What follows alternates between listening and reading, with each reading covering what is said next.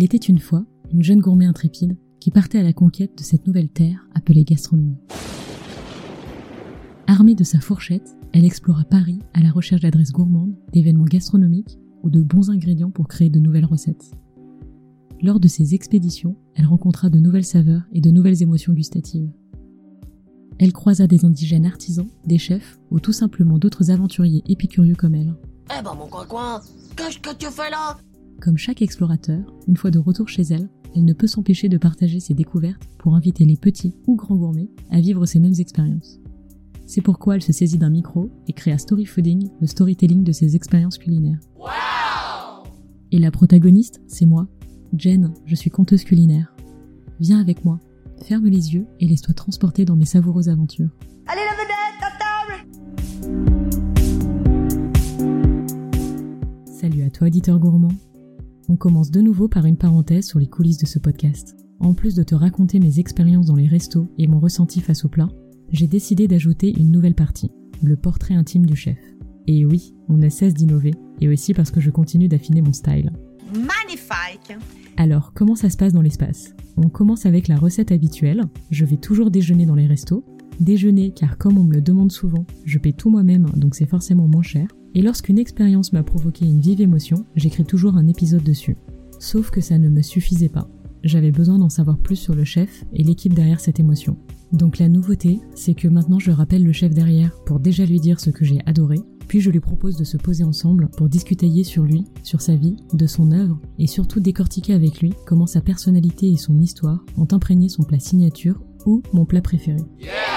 On inaugure de suite ce nouvel exercice de style avec Adrien Ferrand, le chef du Néo Bistro Hills, entendez anguille en anglais. Dans cet épisode, on se fait leurrer. On croit déjeuner dans un néo-bistrot, sauf qu'on nous sert de la gastronomie haute voltige dans l'assiette. C'est comme si on vous mettait une émeraude emballée dans un sac en papier. Attendez, le sac en papier reste quand même joli, je vous rassure. La devanture du restaurant, d'un joli gris bleuté, contraste parfaitement sur la façade crème de l'immeuble. Le nom du restaurant Hills est logotypé dans une jolie police manuscrite. Le mot est écrit en un trait unique, sans lever la plume, et se termine avec un trait prolongé qui appelle à une suite. Une suite qui en dit long, car on commence avec l'anguille, mais on nous invite à en découvrir bien plus. Justement, on est là pour ça, donc on pousse la porte.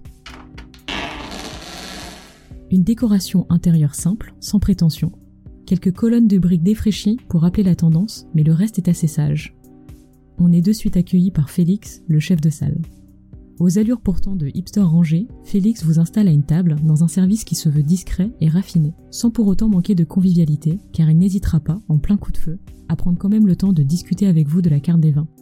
D'ailleurs, je vous recommande particulièrement la Grande Ourse, un magnifique Côte du Rhône blanc du vigneron Pascal Chalon, qui a ravivé des souvenirs de mon récent mariage. Son vin y avait coulé à flot et ça faisait plaisir de le retrouver de nouveau.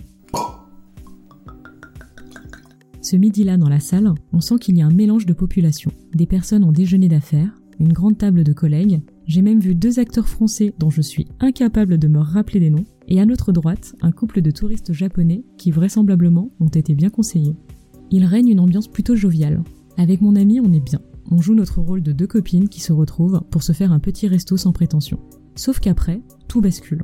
On pensait se faire un néo-bistrot familier où sur une bavette à l'échalote on vous mettrait 2-3 fleurs comestibles. Et que nenni, on ne nous avait pas prévenu.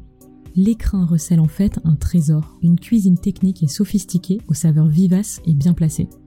J'ouvre évidemment le bal avec la fameuse anguille fumée, après que Félix m'ait bien rassuré, car normalement je déteste l'anguille et ce qui est fumé. Donc comme quoi, c'est pas parce qu'il a un nom de chat qu'il faut pas l'écouter. Donc Félix pose devant moi une sublime assiette qui vous envoie de la gourmandise en pleine tête. Des carrés d'anguilles brillants et nacrés, accompagnés de généreux points d'un sabayon de beurre noisette. En dessous, une vierge, comprenez comme une brunoise fondante, de pommes, échalotes et noisettes croquantes. Le tout lié dans un condiment de réglisse. Et parsemé au-dessus, une fine chapelure de pain et des pousses d'oxalis. Et là, en bouche, votre palais est agréablement surpris. L'anguille est incroyablement fondante et ne libère qu'un subtil goût fumé. J'avais peur que le goût du fumage prenne le pas sur l'iode, et là, pas du tout. Concernant le sabayon de beurre noisette, on rêve de se le taper à la cuillère directement dans la casserole. Et la brunoise de pomme échalote apporte de la texture et de la sucrosité qui se complètent au croquant des noisettes. Pour être honnête, j'ai pas senti de suite le condiment à la réglisse, qui pour moi se confondait dans la longueur en bouche du goût presque aigre-doux de la brunoise.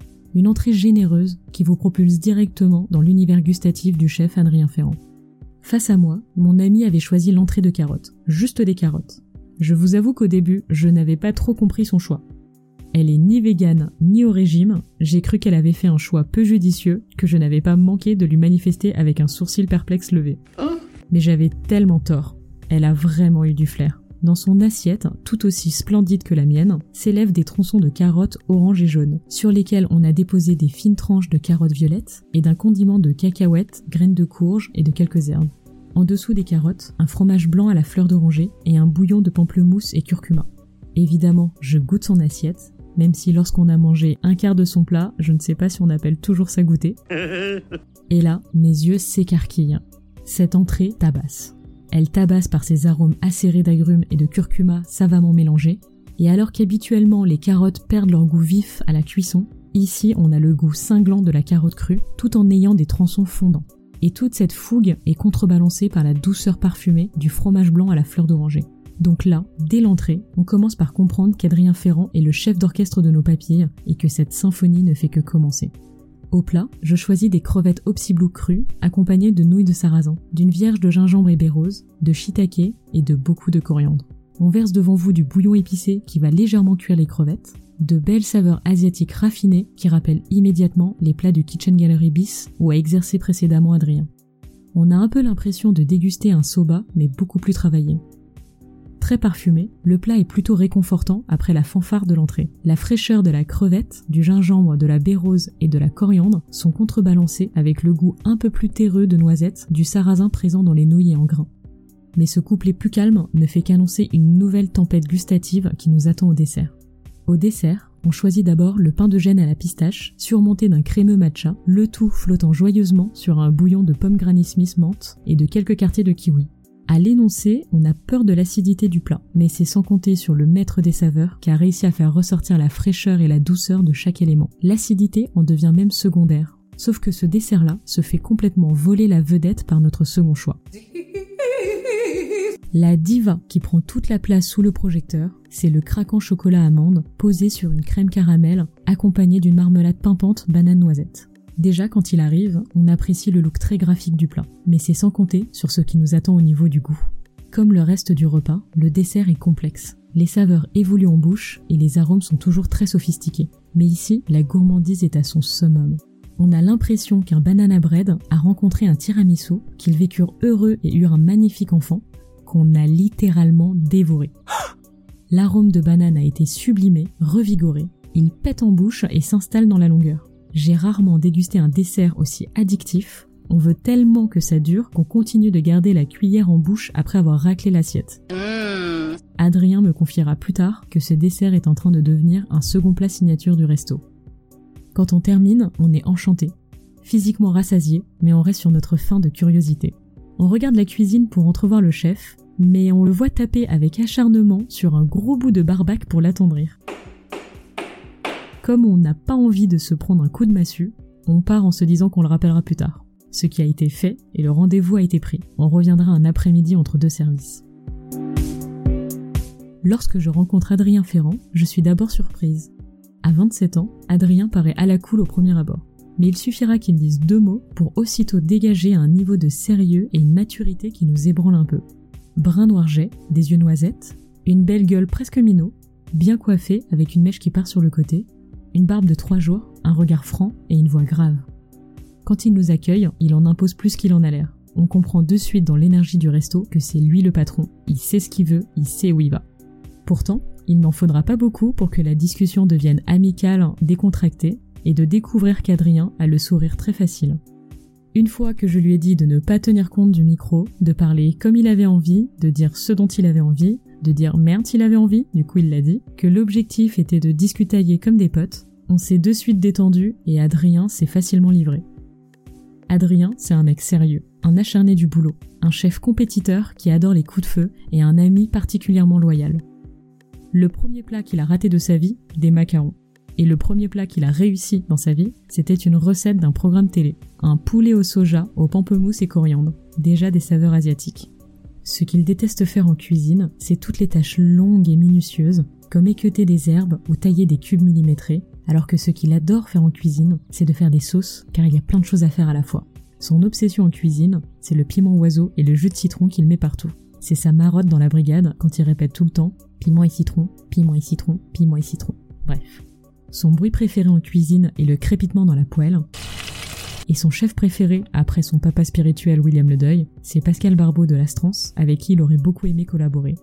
C'est un bec sucré qui adore bouffer des bonbons pimous et qui remet les compteurs à zéro avec un petit KFC de temps à autre, mais qui déteste le fromage. Qu'est-ce qu'il cuisine à la maison? Bah rien. Sa belle cuisine est immaculée, car avec sa belle et tendre Nayara, il est tout le temps au resto. Normal, c'est les seuls moments où il peut aller goûter la cuisine des confrères. Et de toute manière, Nayara a trop peur de cuisiner pour un chef. Comme je la comprends, si tu nous écoutes, sache qu'il rêve de temps à autre de manger simplement des coquillettes, donc tu peux te lancer. Ah ouais Et à un moment, on lui demande de faire tomber la veste, presque littéralement. en fait, comme on voit toujours les chefs dans leur veste blanche, je lui explique que j'adore m'imaginer leur tenue de civil, leur vrai look en dehors du travail. Mon grand fantasme, quand Michael Wisman n'est pas dispo en tout cas, oui oui, googlez les filles, ça vaut le coup, c'est d'imaginer un grand chef 3 étoiles d'un palace qui le dimanche traîne en fait en joggings et crocs. Donc là, on fait le lookbook de la tenue du dimanche d'Adrien. On se chausse de New Balance ou d'Air Max, d'un jean, d'un sweat Carhartt et d'une casquette Hurley. Bref, très marque de surf et de ride. Normal, sur son temps libre, il pratique le kitesurf. Vous le verrez faire son front loop sur les côtes de Hier dans le Var. Mais pour vraiment comprendre Adrien Ferrand, remontons à la préquelle de sa vie. Né à Paris et grandi dans le Val d'Oise, il rêvait en fait de devenir pilote d'avion. Sauf que comme il était un mauvais élève turbulent, il est refusé à l'école de préparation de l'armée de l'air. Mais Adrien n'est pas un enfant comme les autres. Il rejette la console pour passer ses journées en exploration dans son jardin, muni d'un couteau et d'une machette. Et quand il n'est pas Indiana Jones, il est un savant fou qui s'amuse à faire toutes sortes d'expérimentations variées, comme mettre une noisette et un verre de terre au micro-ondes, ou faire pourrir une clémentine au fond du jardin et observer sa dégradation. Et ce seront ses premiers contacts avec la cuisine. Là, vous ne le voyez pas, mais je fais des grands guillemets avec mes doigts. hein. On est quand même content qu'il ait pris quelques cours depuis. Néanmoins, ce n'est pas avant son stage de troisième, dans le restaurant en bas de chez lui, qu'il découvre vraiment ce qu'est la cuisine, et en devient complètement mordu. Lorsqu'il entre en BEP à 15 ans et doit trouver un stage, c'est avec un courage dont il n'a pas conscience qu'il ouvre un guide Michelin, trouve le numéro du Kitchen Gallery de William Le Deuil, rien que ça, et l'appelle pour lui demander s'il peut le faire un stage d'un mois chez lui. Et ce coup de fil sera le début d'une longue histoire d'amour. Je me permets de dire d'amour car Adrien lui-même appelle William Le Deuil son chef d'amour, et vous allez comprendre pourquoi. Il poursuit ensuite deux ans en BTS en alternance à l'école Ferrandi, où il travaille de nouveau au Kitchen Gallery le soir, de 18h à minuit, pour renquiller le matin les cours à 8h. C'est déjà un bourreau de travail. Il prend son envol pour d'autres cuisines, comme celle de David Toutain, au feu Agapé Substance, mais n'y reste pas plus d'un mois pour divergence de personnalité, parce qu'il faut savoir qu'Adrien a un caractère bien trempé. Donc il retourne au bercail chez William Le Deuil, qui le reprend. Il tente un autre envol chez Anne-Sophie Pic à la Dame de Pique, mais de nouveau, rejette le style de management inutilement pressurisant et retourne dans la tanière du chef Le Deuil. Comme il dit, à chaque mauvaise expérience, il retourne chez papa. Au bout d'un moment, William Le Deuil propose à son fils spirituel de rester chez lui et de monter en compétence en prenant les cuisines du Kitchen Gallery Bis, qu'on appelle KGB pour les intimes. C'est l'adresse plus access bistronomique déclinée du Kitchen Gallery. Adrien accepte sous la seule condition de le laisser partir voyager deux mois avant de prendre le job. Je vous avais dit qu'il avait son caractère. Le voilà dans l'avion, direction la Thaïlande, avec son meilleur pote Galien. Arrêt sur image de Galien. Freeze, motherfucker! Comme ce que Robin est à Batman, Galien suivra Adrien dans toutes ses aventures professionnelles par la suite, du KGB jusque chez Hills. À ce moment-là, je comprends qu'il y a aussi une belle histoire d'amitié qui emprunte totalement la vie d'Adrien, que tu n'as pas l'un sans l'autre, et que tous ses choix sont finalement guidés, ou tout du moins influencés, par la loyauté d'Adrien envers ses amis ou son mentor. Pour revenir au voyage de ses frères de fourneau, arrivé en Thaïlande et accueilli par la mousson, il détale rapidement vers les US et atterrit sur la côte ouest, à Los Angeles, San Francisco, et finissent par descendre jusqu'au Mexique. De retour au bercail, Adrien rentre dans la vraie vie professionnelle.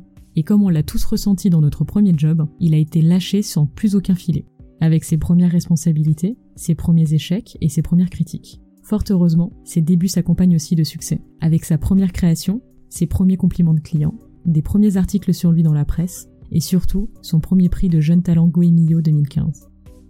Après deux ans, Adrien ne tient toujours pas en place. Il quitte le KGB et repart voyager un an au travers de l'Amérique latine, à l'évidence avec son acolyte favori. À son retour, il papillonne, à la fois consultant pour des restaurants plus ou moins en échec, un espèce de cauchemar en cuisine avec un chef plus chevelu, mais aussi régisseur pour des émissions de cuisine sur M6. Mais dans le fond, il essaie surtout de trouver un local qui deviendra son restaurant, Hills. Hills, c'est d'abord une histoire de potes. Adrien arrive avec son bras droit, Galien comme second en cuisine, et son bras gauche, Félix, chef de salle et sommelier, ses meilleurs amis rencontrés au fil des études. Ensuite, Anne-Laure et Jean-Baptiste viennent compléter Félix en salle. Puis en cuisine, on retrouve Diallo le plongeur, Ratan l'officier slash homme à tout faire, Pierre-Antoine le jeune apprenti, qui semble-t-il prépare beaucoup de zestes de yuzu car Adrien lui en mange la moitié à chaque fois, Matteo la caution italienne et Hélène la véronaise qui a remplacé Galien au poste de second et est tout simplement le mini-moi d'Adrien. Dans la brigade, c'est bonne ambiance, comme dit Adrien. Je le surprends d'ailleurs à faire un petit check du bout des doigts façon y entre maison avec Hélène.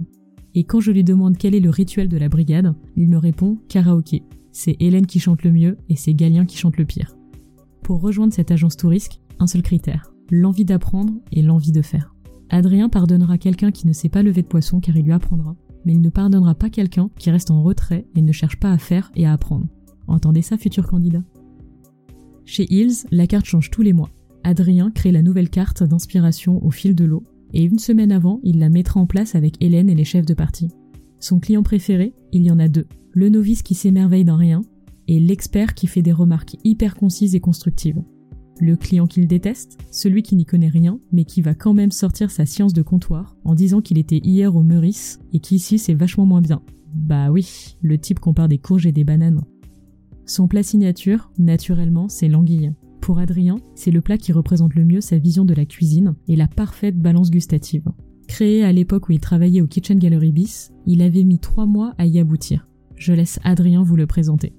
Une anguille fumée, commandée du vierge avec euh, un mélange de pommes, d'échalotes et de noisettes. Pour moi, la noisette, on l'a vraiment une fois qu'on a avalé le plat, elle vient après, c'est pas euh, quelque chose qu'on a en bouche pendant. Tout ça, c'est assaisonné avec euh, un vinaigre de cidre, donc cidre, pommes, L'huile d'olive, c'est le poivre piment. On a un condiment euh, dont je vais pas révéler la recette, mais qui est à base de réglisse. Donc ça faire une petite pâte qui est super suave, qui colle un peu en bouche qui est sucré. C'était le côté osé du plat. On a ça, on a le sabayon au beurre noisette, donc un sabayon classique.